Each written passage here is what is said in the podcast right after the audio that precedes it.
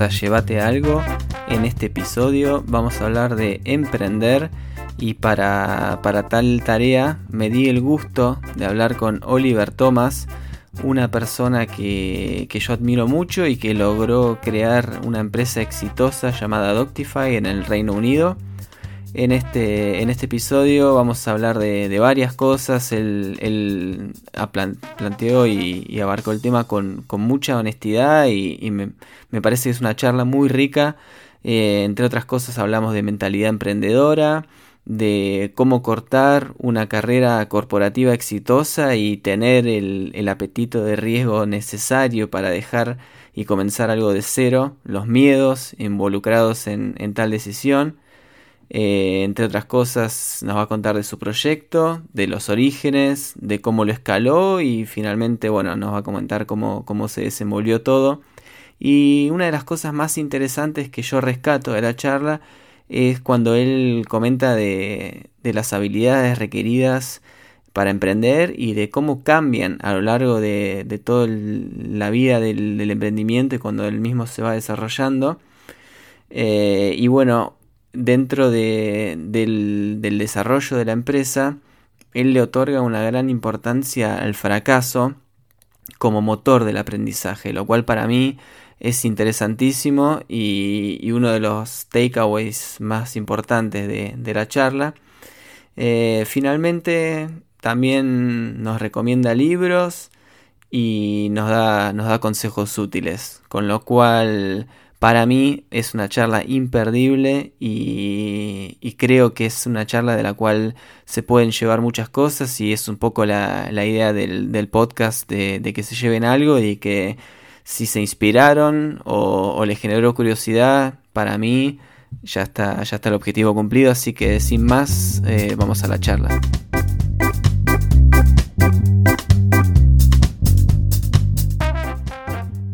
Bueno, acá estamos con, con, Oli Thomas, un conocido mío de, la secundaria. Hicimos juntos un, un, año ahí en la secundaria y bueno, eh, dentro de, lo que es hoy el tema que, quería charlar, que es emprender.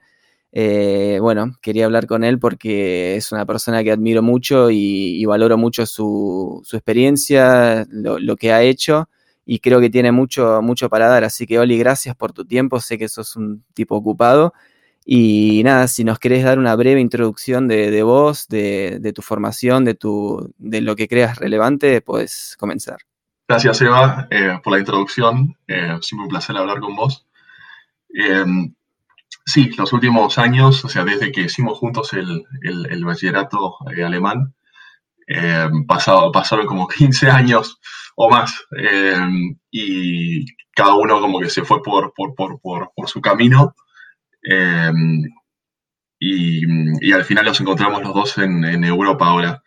Pero sí, los últimos años eh, fueron eh, muy intensos, al menos laboralmente para mí, y aprendí muchísimo, ¿no? En las eh, diferentes experiencias, desde lo que empecé en lo corporativo, consultoría, hasta después emprender algo desde, desde, de cero, que fue, que fue una, experiencia brutal, ¿no? Muy, muy intensa en, en lo profesional, en el, también personal, y lo atraviesa uno por el, por el centro, ¿no? O sea, es, algo que, no pasa como un step más en tu carrera, si es algo que te, te, que te pega muy fuerte.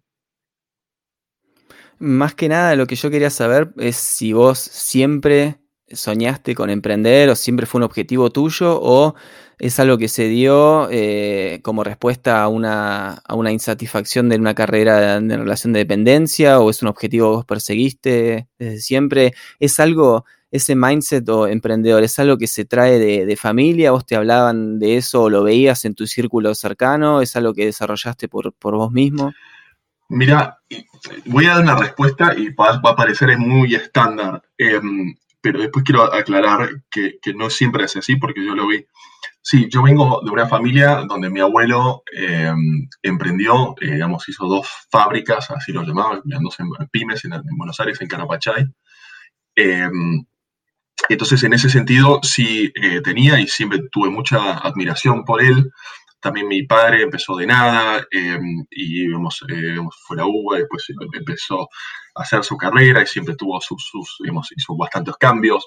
Entonces sí tuvimos, sí somos emprendedores en muchas, yo soy una persona muy activa en muchos sentidos de la vida y en ese, ese, sentido sí, yo creo de chiquito ya yo como que a veces compraba unas acciones o, o ya me, en la playa a veces hacía collares con los caracoles que juntábamos y después pues, los, los, vendíamos a, a, nada, ¿no? A, familiares o amigos.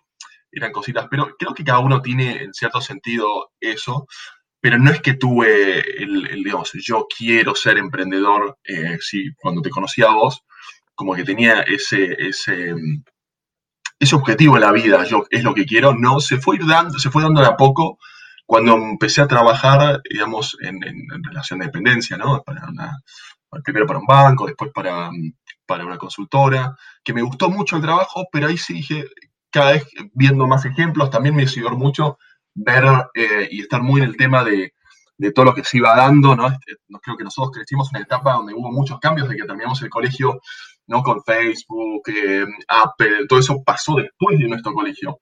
Entonces, eh, todas esas, por ahí como lo llaman, success stories, a mí me, me, me, me pegaron fuerte en el sentido de, motivacionalmente, digo, ah, me gustaría también hacer lo mío, y tenía mis ideas, entonces como que me dio un poco la confianza eso como para, para desarrollarme esa confianza interna. Em, lo que sí, también em, como yo venía de ciencias económicas, tenía siempre mucho, mucho, mucho interés en la tecnología y ya eso lo fui desarrollando bastante. Em, pero dejar esa carrera, em, eh, por ahí ya estamos saltando para adelante a unas preguntas siguientes, pero eso ya es otro tema, ¿no? Eso, es otra envergadura. Yo venía muy bien con mi carrera, eh, pero tomar ese, ese paso a emprender, eso son, eso cuesta muchísimo y ahí creo que fueron, si querés lo desarrollamos un poco más, pero ahí fueron muchos factores los que fueron. Eso no fue algo totalmente premeditado de mi lado, decir, yo tengo esta idea, estoy 100% convencido, ahora me lanzo y, lo hacemos. Si querés, eh, ya que das ahora el, puntapié inicial, contanos un poco eh, cómo se fue gestando esto de, bueno, que en definitiva todavía no, no sabemos mm, qué, qué, es lo que hiciste o qué, cuál fue tu proyecto, pero si nos querés contar un poco el origen, eh, un poco el contexto y qué fue lo que, lo que terminaste haciendo, ¿no? Sí, bueno, fue, yo voy a contar un poco más porque creo que la, historia un poco, le, damos el, entorno y el background describe un poco cómo llegué a, tomar esas decisiones. Em, yo empecé a trabajar para, un banco, que era mucho trabajo de oficina, justo en la época muy rara, porque era justo cuando hubo la crisis, digamos, em, del, digamos, real estate en el 2008-2009. Entonces era justo un momento muy convulsionado en la economía mundial, por ahí no tanto en Argentina, pero porque el mercado financiero ya es muy pequeño, pero, pero era algo muy raro que estaba pasando en el mundo, una crisis bastante grande. Entonces, eh, como que cada, cada empresa estaba replanteando cómo seguir, qué va a pasar en el futuro, etc. Y yo ahí pasé a consultoría y con consultoría lo que descubrí es algo que me gustó mucho, mucho y lo hice por cinco años. Em, empecé en Alemania, em, después me mudé a Nigeria, estuve en Nigeria, estuve en Sudáfrica viviendo y y haciendo, vamos, proyectos desde España, Grecia, obviamente Reino Unido y varios países africanos. Disfruté mucho del tema del viaje, hacer diferentes proyectos con, en diferentes industrias em, y especialmente en diferentes países también, ¿no? con culturas diferentes. Entonces, realmente era, también parece de, de textbook, pero era como eh, por tres, cuatro, cinco meses, los proyectos normalmente son entre tres y seis meses, eh, arrancar de cero sin saber nada de la industria, del país, eh, de la gente, eh, conocer nueva gente, era todo de cero y, cuando la curva de aprendizaje eh, ya llegaba a, hacerse un poco más lenta, es como arrancabas uno nuevo. Entonces no terminaba, eran cinco años de aprendizaje espectaculares. Em, siempre lo, lo, disfruto mucho, es como que eso también, como la pasaba tan bien, es como que mis ideas de emprendimiento se iban postergando, ¿no? Eh, nunca me pensé así, cinco años eh, consultoría, pero como que lo disfrutaba tanto y me daba tanto que lo fue, eso fue un aspecto que, que digamos, que me fue postergando em, la, carrera de entrepreneur. Y el segundo aspecto es un, también que, eh, digamos, que mi background es que me costó mucho tomar el riesgo. O sea, decir largo todo, eh, por ahí también, porque nosotros todavía creo que vemos de una educación, y por ahí ya estamos adelantando un poco, pero vimos de una educación donde eh, todavía tuvimos la última parte de nuestros, digamos, de nuestros padres, donde es, nosotros tenemos que hacer carrera, nosotros tenemos que tener un ingreso fijo mensual y, estar en la, a veces antes era casi incluso en la misma compañía por un largo tiempo. Y claro, eso, aunque no sea en el consciente, en el subconsciente, venía, entonces no, me, no, me, no me, costaba cambiar de trabajo, me costaba también eh, y más, o sea, más, más que nada, largar todo y arrancar a cero con ese grado de, incertidumbre. Entonces, eso realmente, eh, mirándolo para atrás, sí me, postergó eso. O sea, em, yo creo que con el diario de hoy hubiese empezado a emprender mucho antes eh, de lo que lo hice, pero, pero bueno, todo, todo, digamos, es como dice Steve Jobs, ¿no? Es muy difícil conectar los puntos mirando para adelante, sí eh, mirando para atrás. Entonces, justo eh, creo que se fue dando, digamos, por, por, alguna razón, pero, pero esas son las dos cosas, creo que lo que me postergó un poco eh, empezar a em, emprender. Y la verdad, en mi caso específica, yo estaba en Sudáfrica, viajando mucho a, Londres y mm, pasando mucho tiempo en Londres. Trabajamos ahí para unas eh, compañías de inversores y hacíamos el, hacíamos el commercial due diligence, que es un hacemos el análisis, la estrategia eh, para, para, compañías que querían comprar. Y, y pasaba mucho tiempo con ellos en, en el Londres, y entonces em, en, en, nuevos círculos sociales de compañeros que trabajaron conmigo, teníamos un par de ideas, ¿no? Queríamos emprender, todos queríamos reemprender. Y yo ya estaba casi cinco años en consultoría, yo decía, basta, obviamente esto se tiene que dar, entonces le puse mucho tiempo en serio. Al mismo tiempo, em, yo también em, empecé a salir lo que es ahora mi mujer, Em, que la conocí en Sudáfrica trabajando para, para Bain. Y, y lo que me pasó es que se coincidieron muchas cosas al mismo tiempo. Primero, la, todo, todo el, tiempo que le puse a, buscar una idea y empezar la, presentación de PowerPoint, desarrollar eso, eh, conversar con inversores, todo esto al mismo tiempo que yo estaba trabajando. Y, mm, y empecé a salir con, con, con, mi mujer en ese, en, ese, entonces, que ella es americana eh, y quería hacer su, su, MBA. Entonces, y estamos en Sudáfrica en ese momento. O sea, oficialmente, yo viajaba, como, como decía, a Londres. Y lo que pasó es que em, en, el marco laboral, justo eh, un, uno de los inversores de, mm, de Suiza le gustó mucho la idea y nos dio el seed funding, ¿no? Los primeros, el, lo que es el, seed one funding, que es el primer capital que uno recibe como para desarrollar algo. En este caso fue un MVP. MVP es un Minimal Viable Product, que básicamente es hacer un producto mínimo para testear la idea, a ver si hay algo. Y eso obviamente requiere cierto capital que no teníamos. Nosotros teníamos una presentación de PowerPoint nada más. Y bueno, y la condición para eso era obviamente que, que, que que le dedicábamos full time. Y bueno, eso, esa condición con el seed funding es lo que me dio justamente mi, mi co-founder Daniel. Él, em, él renunció antes que yo, o sea, realmente que, que, tomó el riesgo alto, eh, renunció y le puso tres meses ahí eh, sin trabajo a, la idea, que la realmente falta eso, y gracias, gracias a él eh, conseguimos a esos inversores. Pero, mm, pero creo que eso fue lo. Y obviamente la otra parte que normalmente no se cuenta, pero, pero fue importante, es la parte personal. O sea, yo también tenía un incentivo muy grande de eh, mudarme a Londres y arrancar de cero porque mi mujer empezaba su MBA en, en Londres. Entonces, eh, o lo hacía con la empresa, buscaba otro trabajo, o hacía esto. Y justo se dio que conseguimos el seed funding. Entonces, eh, ahí es como que se alinearon todas las estrellas eh, y, pude tomar la decisión. Pero sí, ahora mirándolo para atrás, mm, creo que eso se, se dio, sí, y lo tomé. Si no se daban todo esto, no sé si tenía el coraje como para emprender y dejar todo. Yo creo que sí, pero no, nunca se sabe. Y creo que ahí fue un poco el destino, ¿no? Lo que, lo que marcó, lo que marcó mi, mi carrera de emprendedor en ese momento.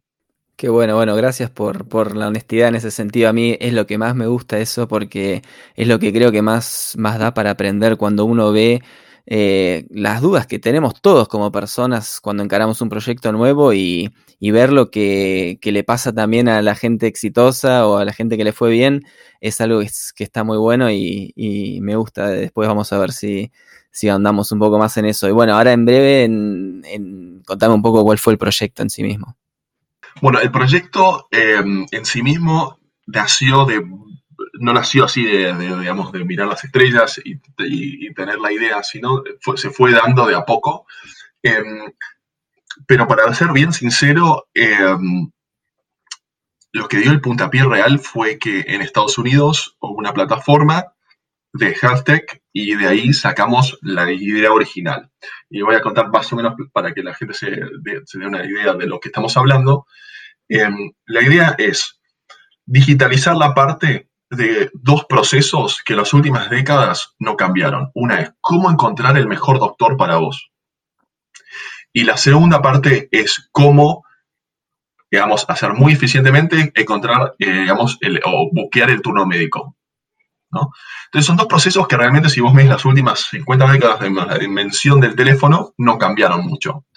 Normalmente el doctor depende qué, qué especialidad, ¿no? Porque ya puede ser desde un oncólogo hasta un cirujano de rodilla o hasta un dentista. O sea, realmente, o hasta, hasta un psicólogo también, o sea, bastante amplio estamos hablando. Cada uno, cada uno de estos procesos es diferente, cómo encontrar al mejor, digamos, especialista de salud para, para, para vos, pero en todos hubo un par de factores en común que son la no transparencia, la dificultad, el tiempo que toma y que ni uno de los usuarios, digamos, en este caso los pacientes, tenía la certeza que ese es realmente, que tenían un rol activo en el proceso, que realmente encontraron la mejor persona para eso. Porque un proyecto muy poco transparente. Y normalmente lo que pasa si buscas un dentista es, le preguntas a tus familiares, a tus amigos, y te dan un número, un nombre y un número, eh, y vas conectando, pero no sabes si te gusta el dentista ni nada. Después vas, y como ya vas, y tenés un, lo que llamamos un costo hundido, pues vas directamente al dentista, y ya está, no vas a llamar a otros y compararlos, es imposible, ¿no? Entonces, Normalmente se llaman los procesos así, obviamente en cada, digamos, vertical un poco diferente, pero ese es el, proceso básico, cómo encontrar tu, el mejor médico para vos. Y el segundo proceso, como dije, es cómo eh, eh, vamos a agendar ese, vamos a tomar ese turno. Eh, y eso de nuevo, tenías un nombre y un número y me llamabas de lunes a viernes, de 9 a 16, y hablabas con la secretaria o te contabas, tenías la máquina, digamos, y dejabas un mensaje en la máquina, pero incluso cuando te, contestaba la, secretaria, la discusión era siempre muy ineficiente, hicimos un par de pruebas eh, y lo que se llaman em, eh, un par de, test cases y nosotros más o menos vimos que en básicamente tres minutos tardaba la conversación para encontrar el turno, muy ineficiente. la, secretaria proponía un par de turnos, el paciente decía que esos días no podía, y bueno, eso es la típica situación. Dijimos, la, la realidad contra la tecnología que tenemos en este momento y lo que vimos en otros sectores, como es en la industria, digamos, de, de, los viajes, como buscar un, un, ticket de avión donde uno puede comparar, o cuando vas a eh, ver la guía óleo, por ejemplo, en, Buenos Aires, en términos de buscar a restaurantes. Em, en muchas industrias, ni hablar de, digamos, ahora con Airbnb o lo que, lo que vos quieras, pero en muchas industrias esto se fue dando, eh, pero realmente lo que es en healthcare, lo que es el sistema de salud, no hubo mucha innovación en ese sentido. ¿no? Hay mucha innovación en otros, en otros lados, pero en este servicio, la interacción entre paciente y em, el, el, servicio de salud, ya puede ser el hospital o el, el doctor, no hubo mucho, mucho cambio en las últimas décadas. Y nosotros creíamos realmente que había, había suficiente tecnología desarrollada como para crear ese cambio y hacerlo mucho más fácil eh, para el usuario, para los dos lados del, del, marketplace. ¿no? Y, y, había una compañía en Estados Unidos eh, que se llama ZocDoc, que empezó a hacer esto, eh, algo parecido, en realidad arrancaron con las páginas amarillas para médicos. Entonces, ¿cómo hacer fácil? Uno va al teléfono y dice, necesito un dentista en Manhattan, y te aparecían todos los dentistas con los números, etc. Nosotros tenemos una visión más integral de hacer todo, digamos, el proceso en una plataforma, es decir, En inglés decíamos, en 60 segundos vos podés comparar todos los médicos en tu zona con, que, que, cubren con tu seguro de salud y ver el calendario de esos médicos y, digamos, buscar el turno. Lo que normalmente te dura horas, días, hasta incluso si es una, digamos, si es una condición muy, muy grave, te puede durar semanas o meses, lo haces en 60 segundos. Y, y bueno, eso fue muy fuerte. Eh, obviamente lo que estoy contando es resumido, eh, fuimos avanzando con la idea en, meses, pero, pero así se fue, se fue dando la, idea de lo, de lo, que queríamos hacer. Muy bueno, bueno, y la, historia termina en un, en un éxito, ¿no? O sea, ustedes terminan desprendiéndose de la compañía. Sí, o sea, antes de eso hubo muchas funding rounds. Eh, hicimos la Seed One, que es el, cuando eso probamos y tuvimos los primeros médicos. Eh, ahí fuimos a la Seed 2 y fuimos a la Series A. Y cada, cada el proceso de crecimiento, digamos, es creo que donde el, mayor, o sea, el, mayor aprendizaje uno hace, especialmente, bueno, en mi caso, yo eh, al principio fui el, el COO, después pasé a ser el, CEO, Em, o sea, nos cambiamos ahí con mi, eh, con mi co-founder, pero, mm,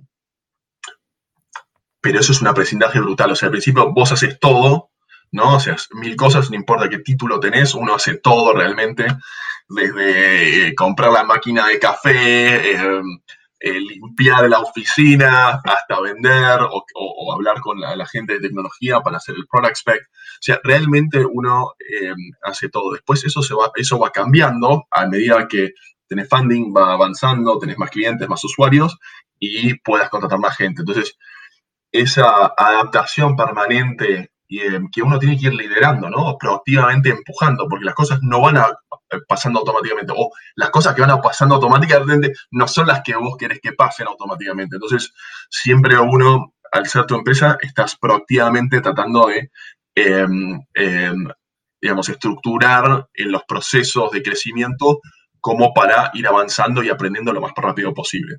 Eso es un esfuerzo muy, muy grande desde lo personal, obviamente, porque mucho, todo esto es, son todas relaciones humanas al final del día.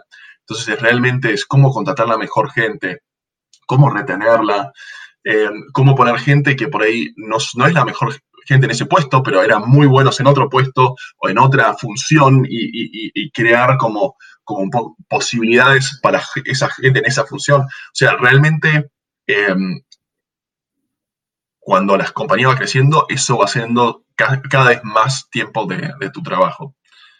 Em, obviamente después, bueno, eh, la compañía en realidad no, no, teníamos planes de, venderla rápido y nada, sino que se fue dando justamente porque hubo interés em, reactivo de, otros inversores o de, multinacionales eh, muy grandes. Em, y, ese proceso, digamos, eh, una vez que se inicia el proceso, parece una cosa muy interesante, una vez que se inicia el proceso y algunos inversores o, eh, empleados o el management team ya piensan en el éxito, es muy difícil después eh, parar ese proceso, porque uno ya tiene, uy, no, nosotros ya tenemos el, ya esta compañía nos quiere comprar o queremos hacer ese éxito, entonces em, eso también fue un aprendizaje muy, muy, muy fuerte, digamos, todo el proceso del, del éxito eh, las negociaciones, de la evaluación, de los covenants, eh, digamos, de, los, de los lineamientos estratégicos hacia dónde ir el futuro, porque eso, digamos, impacta la evaluación. Eh, pero creo que, creo que vos en una conversación entre nosotros dos antes lo definiste muy bien, como hay que tres procesos, ¿no? Uno es el proceso inicial o la etapa inicial de cómo pensar en la idea, cómo arrancar, digamos, eso es una cuestión de decir la otra es de escalar, ¿sí? Y la tercera es como el éxito, que a veces pasa, a veces no pasa, pero son como, son como etapas muy diferentes que te van enseñando cosas em, también, eh, o complejidades, o, eh, digamos, a través de experiencias que vas aprendiendo que son eh, también muy diversas. Qué bueno que me das el pie porque justamente quería primero un, pantallazo general de cómo había sido el, proceso y cómo se habían dado las cosas, pero ahora quería ir un poco más en, detalle porque justamente lo que más me interesa hablar con vos es una persona que aparte de, tener éxito vivió, digamos, todo lo que es el ciclo de vida de una empresa en el sentido de que la creaste, la escalaste y la vendiste. Entonces es algo que, creo que no tiene, no tiene valor para, para aprender. Entonces, si podemos y si es válida esa división en tres eh, etapas, eh, me gustaría ir brevemente a, cada una de ellas y que me digas cuáles eh, fueron tus principales desafíos barra aprendizajes en cada una, porque mismo uno piensa, por ejemplo, cuando estás por crear una empresa o tenés una idea, lo primero que decís o en, tu horizonte de pensamiento lo más difícil es decir, bueno, quiero validarla esta idea va a funcionar o no. Es hasta ahí llegas. Eh, después, eh, digamos, si, si, eso se, si eso se da, es como que cumpliste un objetivo, pero eso, digamos, destraba la puerta para el siguiente paso, en el que en sentido, bueno, funciona la idea, bueno, ahora, ¿cómo hago para, para crecer? Y ahí decís, upa, bueno, al final esto es lo más difícil. Eh, y bueno, te vas cada vez encontrando con, nuevos obstáculos y, te vas viendo confrontado con, nuevas realidades y con la necesidad de desarrollar habilidades nuevas que quizás ni siquiera sabías que ibas a necesitar. Y bueno, en ese sentido quería saber un poco eh, cómo había sido tu experiencia en, cada una de, esas etapas y, tus principales desafíos y aprendizajes. Sí, eh, las, tres etapas llevan su, igual la primera y la segunda son Probablemente la primera es la más difícil de todas. Una vez que tomaste la decisión de emprender, eh, tenés que estar adentro 100%. O sea, ahí tenés que eh, pensar que esto va a funcionar. No te podés replantear muy seguido o, digamos, todos los días o todas las semanas, esto funciona o no funciona. En el subconsciente seguramente pasa, pero tenés que tener la confianza a poner tu energía. digamos, vos sos el que lleva adelante todos dudar o hacer el resto a la gente. Todos te van a decir, mm, ¿estás seguro? No, no creo. Si esto ya lo vi antes, esto no funcionó. Esos comentarios los vas a recibir todo el tiempo y está bien que los recibas y tenés que ser receptivos y también ver qué parte de contenido, qué te puedes llevar de eso. Pero la primera etapa es realmente ir y probar. Y ahí realmente es sacar la energía de adentro tuyo, la valentía y tu creencia en lo que estás haciendo. O sea, es muy difícil emprender algo que vos no creas. Yo digo, si vos no estás convencido, y vos no te estás convencido de exactamente el producto, que vos tenés el producto correcto, la cosa, no. Vos te estás convencido que hay algo ahí, ¿no? En inglés es una palabra you can't put the finger on what it is, ¿no? O sea, vos no sabes exactamente qué es lo que es, pero hay algo ahí que no funciona y que vos podés mejorar, vos crees que podés mejorar. De eso tenés que estar convencido, no que tenés justo el producto, pues ya hace 20 años vengo diciendo no. Es algo hay ahí y la verdad me motiva poder revolucionar o, solamente mejorar ese proceso, ese servicio, ese producto, lo que sea. Y de ahí viene tu energía. Después, lo que yo vi al menos y lo que me pasó a mí es que eso va cambiando brutalmente a medida que vas aprendiendo, porque normalmente es un mercado que no conoces tanto en detalle eh, y vas aprendiendo mucho de gente que trabaja con vos y tus experiencias y tu prueba de error. Eh, y eso es lo que me pasó mucho, que mm, que más allá del, proceso de prueba de error, tenés que tomarlo como un proceso de prueba de error de aprendizaje. O sea, es muy difícil, los, creo que los aprendizajes, o déjame eh, refrasearlo, los aprendizajes más grandes los haces de errores. Y ese es el mindset que vos tenés que tener. Porque si vos no tenés ese mindset, cada error es un, eh, te frustra. Y vos no te puedes dar el lujo de frustrarte, porque necesitas energía para llevar adelante el emprendimiento. Entonces, realmente ese es el mindset que yo no lo tuve porque cuando vos venís de lo corporativo, todavía está, cada vez menos, pero todavía está ese, un fracaso es un fracaso, ¿no? Como que tenés el, label ese para mucho tiempo, es, uy, no me fue bien. Y realmente lo aprendí que no es así. Y una vez que vos soltás esa parte interna tuya, decir, no, el fracaso es planeado casi, ¿no? O sea, como creo que hay un libro que habla eso específicamente. Em, pero realmente si lo tomas como parte del proceso, em, entonces eh, realmente esa curva de vecindad está sin sacrificar tu motivación de lo que te lleva adelante. Después cuando, em, no sé si quieres profundizar, Sebas, más en esa etapa inicial. Em, sí, perdón que te interrumpa, porque justamente es una etapa que a mí me parece muy interesante en el sentido de que se van dando situaciones en paralelo. Por un lado, eh, bueno, vos dijiste que empezaste con el, con el, PowerPoint y el business plan en paralelo con tu trabajo. Entonces ahí ya tenés eh, restricciones de tiempo, tenés un poco ese, esa, el, aspecto psicológico de decir, bueno, ¿para qué estoy haciendo esto? Lo estoy haciendo para ver, para saciar un poco esa, mentalidad emprendedora que tengo, pero no sé si lo voy a hacer. Eh, por otro lado, eh, tenés, digamos, todos los, desafíos de, asumir el riesgo y de romper un poco con lo que decías antes de, la estructura y esa mentalidad que traemos un poco de, cómo fuimos criados o de la educación de la, que formamos parte. Y en ese sentido, mm, te quería preguntar cuánto juega eh, el, mindset y cuánto juega tu entorno, tu, el equipo, las personas de las que te rodeas. Sí, o sea, la, gente, hay una frase, ¿no? Que vos sos en promedio de las 10 personas que pasás la mayor parte del tiempo. Em, y hay algo en realidad, no sé si es el promedio justo, ¿no? Em, em, ponderado de las 10 personas por el tiempo, no, sé si es tan matemático, pero sí creo que tu entorno tiene una influencia muy, muy grande sobre, sobre tu proceso de toma de decisiones, especialmente al principio. Y mm, especialmente al principio, porque al principio es como que te falta un poco la confianza eh, y no te conoces como emprendedor, o sea, especialmente si sos un first time emprendedor, ¿no? Entonces es como que eh, muy en serio las opiniones de al lado, que está muy bien, al menos me pasó a mí así. Y, mm, y, es, un, y es importante de juntarte con gente, o eh, déjame cambiar, cambiar un poco de cómo lo dije. Es importante juntarte con gente que vos querés juntarte con gente. O sea, a veces nosotros somos muy reactivos, ¿no? O, sin pensar dónde, a qué le estamos dedicando el tiempo, a qué le estamos poniendo nuestro tiempo.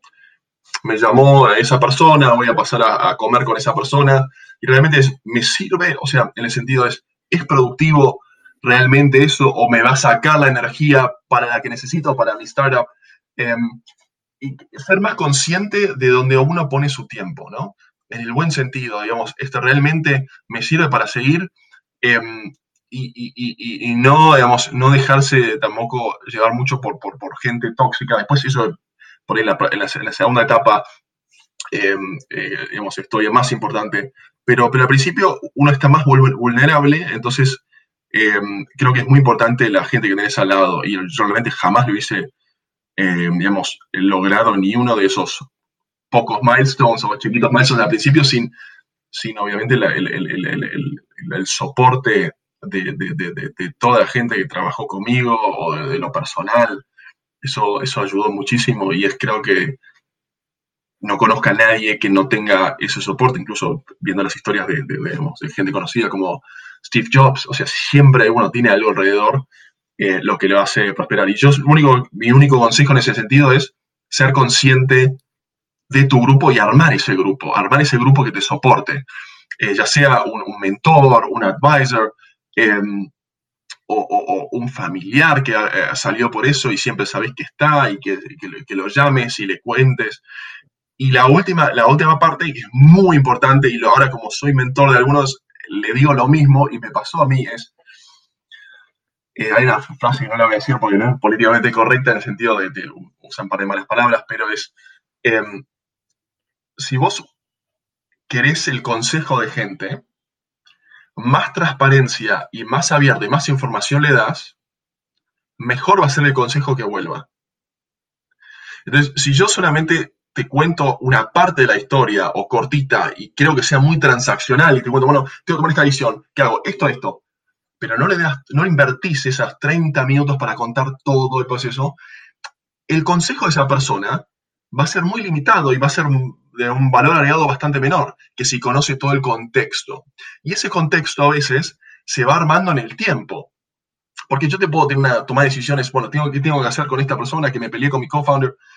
Y te cuento, te escribo 10 minutos. Ahora, si vos ya me conoces de hace 6 meses y te vengo contando cada dos semanas hacemos un catch-up, te cuento y ya tu opinión vale muchísimo más porque sabes qué pasó y esto que no se repita en el futuro y que, tenemos una o te ven Entonces, el valor agregado de tu opinión es muchísimo más alto y es porque, por eso muy relacionado a lo que te dije antes, es porque yo realmente te di todo mío, toda la transparencia, todo mi tiempo como para que vos me des em, eh, buen feedback, que tenga buen, buenos, eh, digamos, advisors ahí. Y eso es algo que se arma en el tiempo, y a veces son meses, años, que, eso se desarrolla. Y creo que es algo muy bueno si gente, ya incluso antes de emprender en sus carreras, invierte en esas relaciones como para, para tener esa, esa, esa relación de mentor o, de, consejero, a mí me, me, sirve muchísimo.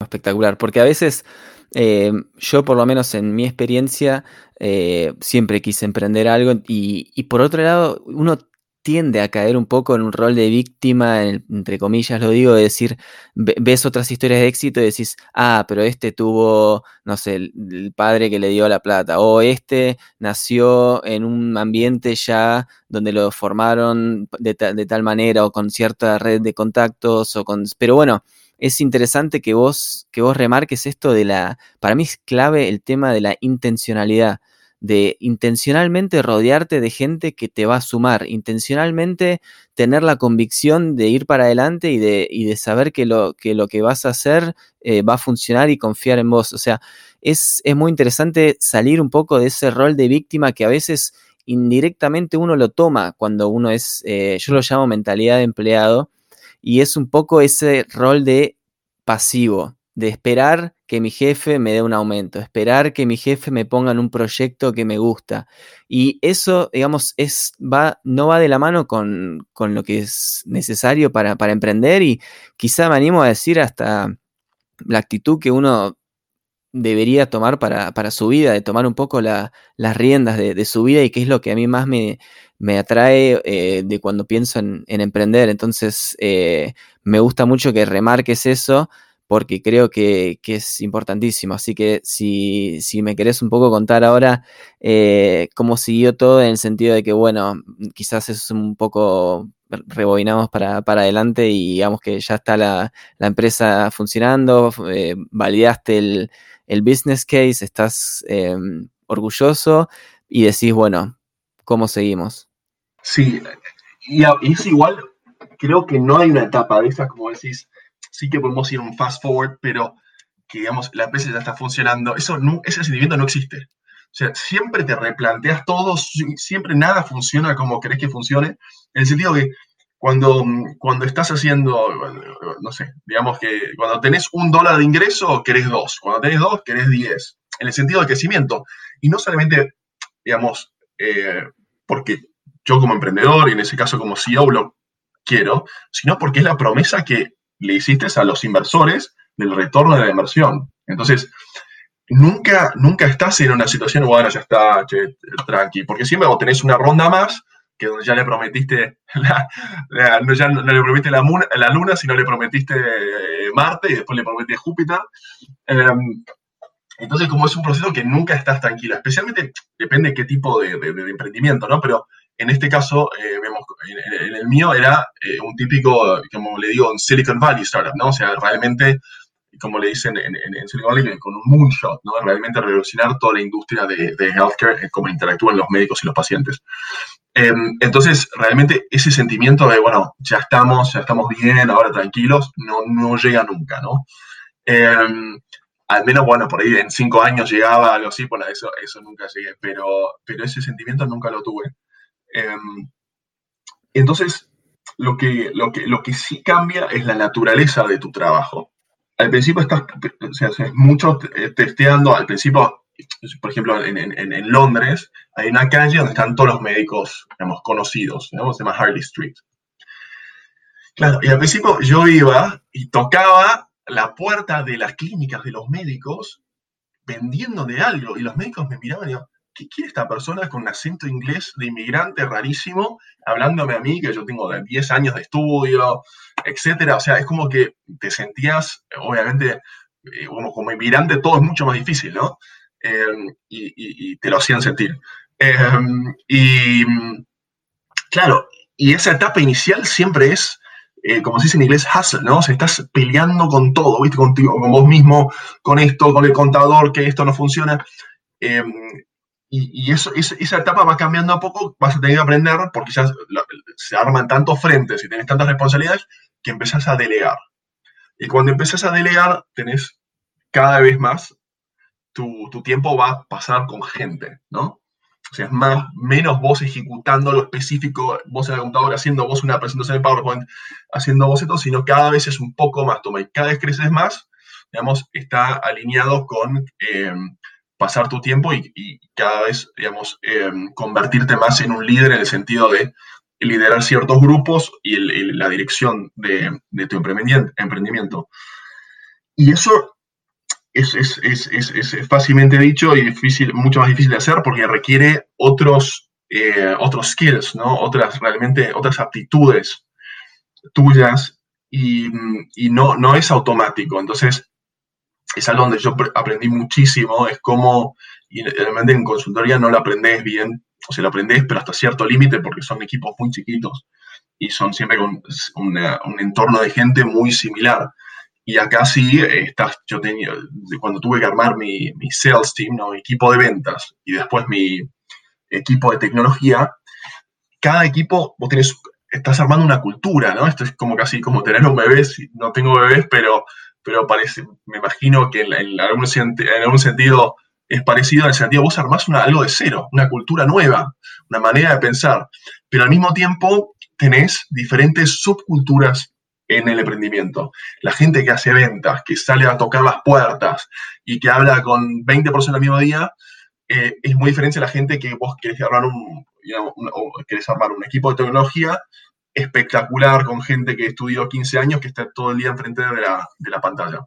Y son diferentes cosas lo que motivan. Entonces vos tenés que encontrar diferentes vetas de liderazgo en vos mismo que sirvan para diferentes ocasiones, ¿no? A veces yo veía a algunos políticos eh, y justamente hice un curso de dos veces en el momento cuando no sabía, decía, no, esto por qué no funciona, nunca lo aprendí. Y es difícil porque no es un libro que vos lees y, ah, ya está, ahora se hace así. No es realmente, eso se aprende learning by doing, como, dicen los británicos. Y, y realmente es así. Entonces yo hice un curso y, y, una, y veíamos digamos, un video y te mostraban el mismo, no voy a nombrar presidente para no decir, eh, no entrar en política, pero te mostraban el mismo presidente hablándole a un sindicato. Te mostraban el presidente hablándole a líderes internacionales y te hablaban el presidente eh, hablándole a estudiantes. Y yo decías, estos son tres personas diferentes. Y todos en los tres grupos aplaudían, le gritaban todo. Pero si vos ponías el discurso de una reunión en la otra, creo que lo sacaban a patadas. Entonces es un poco, veamos por ahí, ahí eh, es un poco de adaptar tu estilo a diferentes ocasiones. Obviamente por ahí no, se traduce así la política porque hay que ser siempre transparente y ser bien abierto tiene que haber muchas cosas en común, no importa en qué equipo estés, y todos los objetivos tienen que ser alineados para toda la compañía. Pero tu estilo y un poco de adaptaciones en tus ideas fue clave para tener la mejor gente en tecnología, eh, muy buena eh, gente de ventas, eh, gente de marketing, donde vos tenés un aspecto artístico más alto, en tecnología obviamente más científico y en ventas más personal. ¿no? Entonces es, es, es, encontrar eso, eso fue muy importante fue algo que no aprendí, no vi nunca por ahí, porque tampoco no sé, no, hice las materias correctas en la facultad, pero digamos, es algo que realmente fui refinando cada vez más a medida que, que la empresa iba creciendo. Y digamos, claro, yo, yo lo segmento ahora, pero está claro lo que vos dijiste, no hay un momento en que decís, bueno, ahora, ahora pasó esto, pero yo me refería un poco quizás a decir, bueno, ahora fui puerta por puerta y los médicos no me dieron bola o después ya me aceptaron y fueron adoptando la, aplicación y fueron convenciéndose del sistema. Y bueno, ahora digamos que al momento de, escalar la empresa eh, se planteó quizás el dilema de cómo seguir cuando quizás, no sé, no, no, estoy seguro si es así, vos me dirás si inesperadamente se les hicieron una oferta o eh, ustedes en un momento consideraron esa opción y, decidieron lo que se dice tantear para ver lo que habría en caso de decidirse a seguir ese camino. Sí, eso fue otra etapa. Nosotros estamos creciendo eh, muy rápido, digamos, eh, no, no, estábamos activamente buscando eh, un éxito. Em, pero lo que, lo que pasó es que eh, justamente también hay que decirlo, ah, eh, antes de nada, y no lo dije todavía, es todo tiene un componente de suerte, ¿no? Ahora, uno tiene que crear esa suerte y tiene que estar abierto a recibir esa suerte. Si yo no compro el ticket de lotería, nunca me voy a ganar una lotería, para decirlo bien simple. Entonces, y por ahí compro toda la vida un libro y tampoco me toca la lotería. O sea, hay un aspecto de suerte en todo lo que uno hace, pero también uno tenía que provocar como para que una le, llegue, ¿no? Y eso es trabajo, más que nada. Mucho trabajo. Y mm, nosotros veníamos trabajando eh, normalmente y, y, justamente la, la, parte de la suerte es que estábamos en un sector que es eh, el sector de la salud y tecnología que se estaba convirtiendo en muy hot, ¿no? Sea, eh, muchas empresas estaban innovando, se, se, se empezó a invertir mucho en ese sector. Eh, esto es todo antes de Corona. Eh, ya venía muy, muy, muy fuerte el sector, ya cada vez más digitalización, obviamente la globalización también ayuda mucho, también que toda de toda interacción iba pasando más de todo lo que es contacto personal a lo que es un marketplace más online, o sea, la gente cada vez googleaba más a, doctores online cuando uno quería referencias, en vez de preguntarle, ¿conoces a gente o este doctor operó a Maradona? Entonces era cada vez más online, entonces estábamos en el correcto indicado en el momento indicado. Eso hay que decirlo, y, y, eso no tiene nada que ver con nuestro trabajo. Por ahí uno puede decir, bueno, sí, yo analicé que estábamos haciendo, no, la verdad que yo en mi caso no lo analicé, puede ser que algún tipo de análisis pueda hacer, pero no puedes abarcar, todo, un componente siempre hay y normalmente también es bastante importante ese componente. Em, todo el resto es un, requisito, pero eso se tiene que dar para, para, que todo salga bien. En este caso, bueno, nosotros eh, creciendo y había un par de empresas eh, eh, interesadas, si no puedo mencionar, pero muy interesadas, y mm, una de esas era una de las eh, más grandes del mundo, que justamente quería también vender medicamentos. En nuestro caso, nosotros lo que hacíamos es, nosotros estamos como digitalizamos todo lo que tiene que ver las interacciones entre lo que llamamos la oferta y la demanda, en este caso las clínicas o los hospitales y médicos con los pacientes. Entonces, una vez que nos pusieras al médico, te encontrabas en el médico correcto, hacías el, conseguías el turno, ibas al médico, después si tenía que darte, em, ¿cómo se dice? Eh, me falta la palabra en español ahora. Em, cuando te dan un medicamento. Ah, una receta. Una receta, una receta. Cuando te dan la receta, nosotros lo que hicimos la que es la receta online, entonces vos automáticamente después del turno podías en la farmacia online comprar, que no era nuestra parte, sino que nosotros hacíamos la duda, podías comprar el, el medicamento. Y bueno, eso es algo que le interesaba también a muchas empresas grandes del mundo, y, así empezó, digamos, una vez vino una persona que nos introdujo a una empresa sin que nosotros lo busquemos, un tercero, ¿no? Como estos brokers, y así empezó la, conversación. Perdona que te interrumpa, es una pregunta muy, muy naif, pero ¿Cómo, cómo se da eso? ¿Te, ¿Te, llama la persona encargada de compras y adquisiciones de esta empresa multinacional? ¿O tienen, como decís, brokers como si fuera, no sé, el mercado de, futbolistas que te contacta el representante de tal para... Eh, ¿cómo, es eso? ¿Cómo se da eso? vamos, hay, gente, hay brokers que son como bancos de inversión muy pequeños que justamente lo que hacen es buscar compañías y pitcheárselas o darse, decirle a estos, mira, esto puede ser interesante para tu empresa, para adquirirlo, etcétera cuando vos tenés un, emprendimiento que va bien, normalmente yo recibía muchos mails por semana o llamados, o, y ya ni o, en LinkedIn no le puedes ni seguir el rastro. O sea, no es algo, pero algunos que son a través de amigos o de, empresas más conocidas, que ahí sí ah, esta empresa me está escribiendo ahora. Y, a mí me pasaron ambos, o sea, que gente, brokers venían y decían, bueno, esto podría ser interesante, te interesa entrar en un proceso o contactar con, este fondo o esta empresa, eso, eso pasó muy seguido. Es más, yo usé varios estos brokers para eh, levantar fondos, ¿no? Para que me ayuden con el deck o con los contactos, especialmente cuando vos eh, te mudás de, adulto a una ciudad nueva, tenés que arrancar de cero, eh, necesitas ayuda. Y, y, en una de esas nos contactó a través, eso fue una, creo que una persona conocida, digamos, eh, no, un amigo, pero una persona conocida, dijo que podía ser interesante, eh, me fui a tomar un café y, y, esa conversación, digamos, ese, ese impetu que tenía sentido, ¿no? Estratégico de por qué incursionar en el mercado de, digamos, de health tech, eh, empezó una discusión adentro, ¿no? Entonces, claro, uno, todos trabajan para un fin, que es hacer esto, tenés un fin del producto, también tenés cierto, digamos, al menos con tu senior management team, ¿no? Con, cierto lineamientos en términos que, a dónde queremos llegar, eh, cuáles son los incentivos eh, digamos, financieros o personales eh, o de carrera. Pero claro, cuando se te viene una oportunidad y, cada uno tiene su sueño, ¿no? Uno, uno que tiene tres hijos, ¿no? Eh, una de la gente que trabajaba tenía tres hijos y quería comprar la casa, ¿no? O necesitaba le damos un poco más eh, de financiamiento para poder eh, comprarse el, departamento un poco más grande. cada uno tiene sus planes y todos son válidos, claro, pero cuando uno pone algo así sobre la mesa sin que esté avanzado, cada uno, claro, juega con sus ideas, sus sueños y entra en sus procesos personales también en, eso. Entonces, lo que yo aprendí, lo que creo que lo, mencioné justo al principio de la, entrevista, pero es, claro, si uno arranca algo así, es muy difícil frenarlo, porque como cada uno tiene otros tiempos, em, entonces nosotros con el board, ¿no? Con el, em, con, en español serían los, la junta de directores, empezamos a ver eso también en términos de, los eh, inversores. Cada inversor, algunos no quiere hacer crecer esto hasta el triple, ¿no? Otros nos dicen, no, bueno, yo ya estoy hace dos años, yo quiero venderme mi parte. Entonces es como que tenés que alinear todo.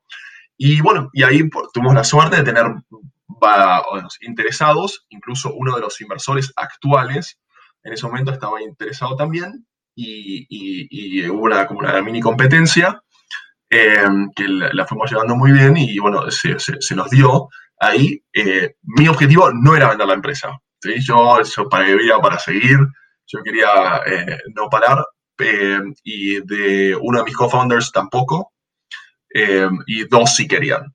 Entonces eh, fue una discusión y cuando, digamos, no se puede, eso lo, lo está diciendo, no se puede reversar esa situación. Una vez que eso está, se tiene que lidiar. La persona que quiere vender, quiere vender. O sea, no es que puede decir, bueno, no, aguantarte cinco años más, porque esos cinco años no va a estar contenta esa persona. Entonces, hay que encontrar una solución. Eh, y bueno, nos fue muy bien, por suerte, eh, pero no fue querido, ¿no? O sea, no es que fue intencionado justo en ese momento tratar de, buscar un éxito. Eh, pero, y, conoces a gente, o sea, muchas historias de co-founders también y de otros amigos que, que parecida, ¿no? Que, se fue dando y tengo otros amigos, ahora justamente hoy hablé con uno em, en, otro directorio que em, está hace 10 años y él sigue y está, están todos felices y eso se fue, se fue dando. Pero creo que un consejo ahí es muy importante que, em, que, al principio tuvimos un par de rispideces, después se fueron arreglando porque uno se fue, etcétera, pero cuando vos emprendés algo es como casarte, ¿no? Y creo que se escucha bastante esto, también incluso eh, hay muchos libros que lo dicen, pero realmente vos pasás día y noche eh, con esas personas que vos haces emprender algo y, pasa por todos los aspectos de la vida. Entonces, esa persona a veces em, tiene, que, tiene que tener tus modalidades, em, tiene, que, tiene, que, tiene que compartir más o menos los objetivos, y lo que más recomiendo es hablar bien claramente y conocer a esa persona lo más que se pueda. O sea, esa persona está bueno que sea complementaria, etcétera, pero que tengan alineados qué es lo que quieren. Tienen que haber ciertos, digamos, objetivos en común como para que esas rispideces no interrumpan, digamos, el, lo, digamos, o no perjudiquen el trabajo que se necesita para hacer crecer una empresa. Entonces es muy importante al principio hablar eso eh, abiertamente, tener esas conversaciones y también ver si uno encaja por personalidad. A veces los objetivos están alineados, pero las personalidades no encajan. Eh, ya sea algunos tienen discusiones de política o de, eh, de una persona de hablar mucho, la otra poco, y la, que habla mucho le, le, molesta que la haga poco. Entonces es importante también tener algún, algún cierto conocimiento de la otra persona en sentido de personalidad. O sea, eso no, son solamente las cosas que se escriben y se ponen, mi objetivo es hacer esto, esto, esto, por los objetivos van cambiando en la vida. Entonces también es muy importante eh, ver con quién uno, digamos, entre comillas, se casa, al menos por, eso, por esos próximos años a veces se escuchan empresas o, eh, eh, historias de éxito que, como decís, han, han, fallado, se ha tirado todo por la borda por, pequeñeces, ¿no? Y es interesante cómo, cómo quizás eh, negocios totalmente exitosos con personas totalmente exitosas tienen, y ni hablar, digamos, si empezamos a hablar de lo que son los terceros, ¿no? Si, si, esa, si ese grupo unido que vos decís eh, en la empresa deja o abre la puerta a un tercero externo. Eh, eso a veces también puede ser el, puntapié inicial del final, ¿no?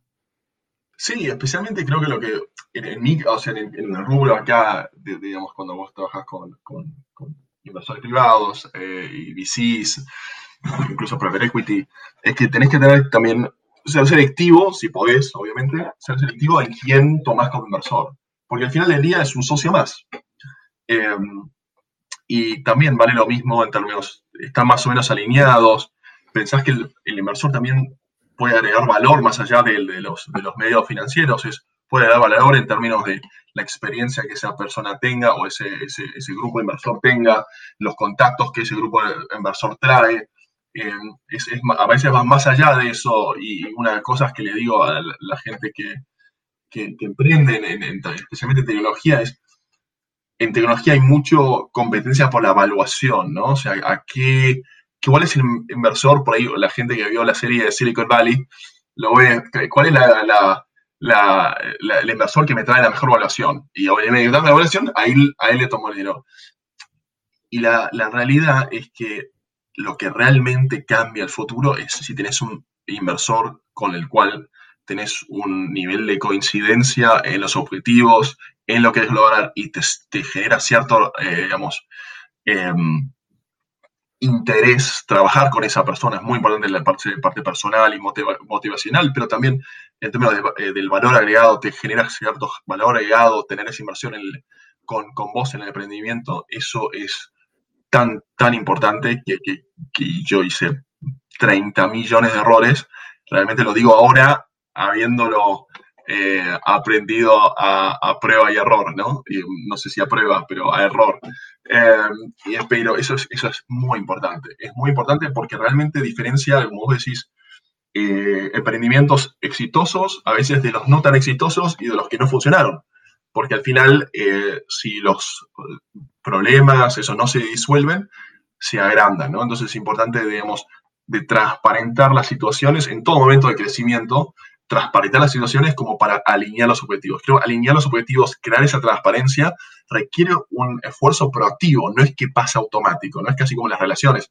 Uno lo deja pasar porque es viernes a la noche, no quiere discutir, y bueno, después vuelve, a, vuelve dos semanas, un año, pues vuelve el tema y se agrandó y uno, por ahí una parte se había olvidado y la otra lo trae de nuevo. Eh, lo mismo pasa acá, ¿no? O sea, más transparente, más lo hace y eso requiere un esfuerzo proactivo para tener siempre, digamos, estamos digamos, uno al lado del otro, nos soportamos em, y estamos más o menos claros eh, y hay cierto common ground, como se dice en inglés, para, para seguir adelante. Te quería llevar un poco, eh, porque nos quedó un poco abierto, lo, lo, lo, dijimos un poco en el momento de la charla, que se ve un poco ahora eh, o se lee una cierta descreencia o, crítica a la educación formal. Mm, tanto en, empresarios o emprendedores exitosos que no tienen una educación formal tal como la conocemos nosotros, eh, como de gente que, empieza a descreer un poco de, eso. Ahora, con la experiencia que vos hiciste ahora, eh, ¿qué le dirías a, a tu yo de que terminó el secundario?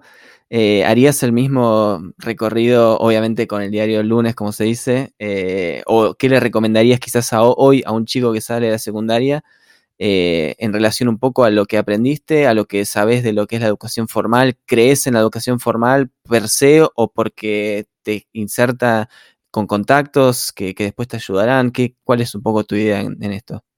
Mira, o sea, cuando vos decís educación formal, estás hablando así de másters, de universidad, eh, de programas más formales. Mira, es, difícil darte una respuesta generalizada, ¿no? Eh, creo que todo tiene beneficios y, costos. O sea, la educación formal en muchos, en muchas carreras, para muchas carreras sirve. ¿sí? Cuando estaba en consultoría, realmente la educación formal sirve, es más, es un prerequisito, al menos tener un, un, título universitario, ahí no hay duda, si uno quiere, lo tiene que hacer. Em, la pregunta es, por ahí más para, más adelante, es, ¿realmente se necesita? ¿Por qué lo pide? ¿no? Pero bueno, eso es una discusión por ahí más abstracta para otro momento. En, términos de emprender, yo creo que la educación formal para algunos le sirve y a algunos no le sirve. O sea, vemos muchos casos de gente, obviamente, muy emblemáticos que no tuvieron educación formal, al menos no la terminaron, como Steve Jobs o, Mark Zuckerberg. Eh, o sea, hay, hay, muchos casos de esos, pero hay también millones de casos que gente la tuvo. La pregunta es, ¿la gente que la tuvo realmente la necesitaba? Y es una pregunta un poco abstracta que es muy difícil de responder. En mi caso, digamos, yo terminé mi, mi, licenciatura y no hice un, digamos, lo que típicamente se hace en, consultoría, un MBA, porque no se fue dando. Eh, realmente en un momento lo quería hacer, después, eh, digamos, me, fui de viaje, etc. Pero, pero creo que, o sea, sirve, uno tiene que saber, si uno sabe lo que quiere, ¿sí? es más fácil decir, bueno, esto me sirve para conseguir esto y la pregunta la puedo responder. Por ejemplo, si uno dice, yo quiero aprender esto, yo quiero, por ejemplo, quiero hacer una fintech y me sirve el CFA, ¿no? Y si es una fintech ahí, probablemente te sirva para legitimarte, para levantar capitales, porque te da esa, aparte, digamos, de aprender eh, el contenido, que por ahí te sirve también para la toma de decisiones, también te da un poco, digamos, esa confianza a los inversores como para invertir en vos. Entonces, hay una, en componente en emprender donde sí la educación formal te sirve, pero es mucho el nombre, es muy, muy suave. Creo que es menos el contenido, ¿no? O sea, cuando hablamos de educación formal, es menos el contenido. No es que yo hago un MBA y ahora voy a saber cómo emprender. No. Em, para eso ahorrate todo el dinero y el tiempo y hacerte, hace tres emprendimientos y fallar en los tres y vas a aprender el triple que si haces un MBA. o sea, más por las credenciales, digamos. Claro, es que las credenciales es un mundo que funciona en, cierta manera donde las credenciales sí sirven porque, y, y, no lo digo ni como algo malo, ¿no? O sea, cuando, cuando buscas inversores, la gente no te conoce, al menos si son inversores que no te conocen. Entonces, lo único que ven es tu CV, lo que hiciste antes. Y haber hecho antes que ellos se pueden relacionar con esa experiencia, le da cierto nivel de confianza. También sirve si hiciste un emprendimiento y falló y le puedes contar esa historia muy bien. Hay muchos inversores y cada vez más que prefieren eso incluso. Y tenés una buena historia, incluso ahora hay aplicaciones por para, por, por, video y puedes contar, contar las historias muy bien. Entonces, va cambiando eso, creo que cada vez es, es, más flexible, pero es muy difícil darte una respuesta, decir sí o no, ¿no? Cada uno tiene que evaluar en su momento em, si le sirve, pero obviamente mucho menos que hace 30 años o 20 años, incluso 10 años. Es cada vez eh, hay que tener una decisión caso por caso. Perfecto, bueno, las últimas dos. Eh, un libro que puedas recomendar que decís me cambió el approach o la forma en la que pensaba ciertas cosas, me, me hizo cuestionar cosas que creía que eran fijas o me ayudó en cierto momento de mi vida. Yo tuve un libro em, que, que, me cambió mucho. Yo ya, ni me acuerdo las, eh, digamos, las historias específicas del libro y las enseñanzas específicas, sí algunas ah, muy high level, pero hay un libro eh, que, lo leí cuando tenía 16 años o 15 años y me pegó muy fuerte, se llama La Paradoja. Em, y te habla un poco de motivación, de liderazgo y de experiencias eh, buenas. Y me pegó fuerte, no es que, no siento que yo me haya identificado con todo lo que dice ese libro, pero sí con ciertos aspectos que me lo replanteé, me abrió la cabeza muchísimo. Yo después te paso, no me acuerdo del autor. Em, em, sí, no me acuerdo del autor, pero te lo, creo es Hunter o una cosa así. Pero eso es un libro que a los 15, 16 años me pegó muy fuerte, ¿no? Y, me cambió mucho. Yo era en, la secundaria, era muy rebelde, muy rebelde. Eh, digamos, por, por el mejor camino. Y eso es como que cambió mucho y después terminé muy bien la secundaria. Cuando vos me conociste ya era una persona aceptable. Eh, pero hace tres años antes era muy diferente. Entonces, eh, eso es, creo que es uno, no, es solo por eso, pero es uno de los libros que me ayudó muchísimo. Y mm, últimamente, eh, un libro que leí, justamente yo estaba en, en, Doctify, em, y me, me, pegó fuerte por la resiliencia que me, que me transmitió ese libro, y cuenta la historia en primera persona muy bien contada, o sea, a mí me encantó, es eh, Shoe Dog, de Phil Knight, el, el, fundador de Nike. Em, y cuenta su historia de cómo emprendió, pero la cuenta no solamente técnica de lo que hizo y cómo pensó el producto y los zapatos nuevos, etcétera, sino de toda la parte personal. Como yo traté de explicártelo en el momento que cuando dije, bueno, me fui con consultoría, empecé a emprender, cuenta esa parte que, que, como una, la vida es las dos cosas, ¿no? Las dos partes. Entonces, realmente me dio un pantallazo general. Muchas de las biografías que leí son muy digamos, cuenta mucho más de un lado que por ahí del otro. Esta me dio un pantallazo de su vida que yo me pude identificar muy fuerte y cuenta la vida emprendedor a un lapso de, creo que son 10 a 20 años, cómo, cómo construyó Nike y, y, realmente me transmite la resiliencia que uno necesita como emprendedor. Creo que ese libro la transmite muy, muy bien. Para cerrar la última, porque me gusta, me gusta la acción, creo que emprender es acción. Eh, entonces, si vos, ¿qué le dirías a alguien que está quizás escuchando y tiene una idea o tiene cierta eh, idea de para dónde quisiera ir, pero no se anima? Un pequeño consejo que no tiene que ser revolucionario, pero que, que puede hacer ya ahora mismo cuando deja de escuchar el podcast. Mira, yo le voy a hablar a la gente que espera emprender eh, o tiene, la, tiene la, motivación o la idea de emprender una en su vida, em, yo creo que hay que empezar chico. O sea, eh, si puedes empezar grande, empezar grande, ¿no? Si tenés los eh, recursos, o tenés el tiempo, o tenés la confianza y la motivación interna, ¿no? El apetito al riesgo, que yo no lo tuve em, tan grande o suficiente como emprender, hacelo. Pero en mi caso lo que funcionó, y ese es el consejo que voy a dar, es más allá que la situación que esté uno, ya sea que porque tenga una familia y en suma mucho tiempo, que tenga un trabajo de su física, que no está con física, pero, eh, digamos, en situación de dependencia, pero no está contento, eh, o, trabaja en un, trabajo que realmente le insume eh, muchas horas a la semana y casi no tenga tiempo libre, es ir probando de a poco, pero ponerse objetivos concretos, o sea, pero realistas, pero concretos. Decir, bueno, en esta semana o estas dos semanas o este mes yo quiero lograr esto. Y hacer un plan específico para lograrlo. Aunque sea, es más, yo prefiero que sea un poco menos, pero sea realizable en las circunstancias, que que sea, no, quiero hacer todo esto. Porque lo importante es, es hacer éxitos pequeños y llegar a esos éxitos, cuando vos a esos, eso que se llama micro exits, micro um, successes, ¿no? Esos micro successes te dan la energía para seguir. Y vas de a poco, después de, si haces eso cada mes o cada semana, después de tres meses, vas a decir, uy, digamos, si son, son objetivos por mes, y dice, tres objetivos que ya me, se acumularon. Después de un año tenés 12. Y, y, y, hacer eso, hacer concreto, hacer un plan para esa semana es qué quieres conseguir, aunque sea muy poco, pero que haya 90% o 99% de probabilidad que vos lo alcances. Y después la semana lo mismo, pero no hagas un overshooting, o sea, no hagas demasiado, porque si vos haces eso, no lo vas a lograr, te vas a frustrar, te vas a posponer todo, y eso no, tenés que armar un círculo virtuoso, ¿sí? que vos alcances, y cualquier sea tu situación, así para que vos lo alcances. Eso es lo que, lo que recomiendo. Buenísimo, Oli. Bueno, eh, primero que nada te felicito por, por, lo que has logrado y nada, te agradezco de corazón por ser tan generoso con, con tus conocimientos y, con tu tiempo para, para, conmigo y para con la gente. Es un, un, placer, eh, como siempre, hablar con vos. Eh, veo que sos un muy buen entrevistador y bueno, cualquier cosa, si alguien quiere algo más, me puede escribir. Ah, eso, ¿a dónde, si querés dar, tenés un, si no, un Twitter, un Instagram o cómo, cómo, cómo te puede contactar si alguien quiere saber algo más o, requiere tu, tu ayuda? Eh, lo mejor es LinkedIn. Okay. Eh, que me quiera por, por, LinkedIn con mi nombre. Eh, van a ver que soy la, la, única persona con ese nombre, al menos es LinkedIn Argentina. Dale, yo lo pongo el link en. Bueno, en ese link en la descripción y ahí ya te llega. Bueno, gracias, Oli. Un abrazo, Seba.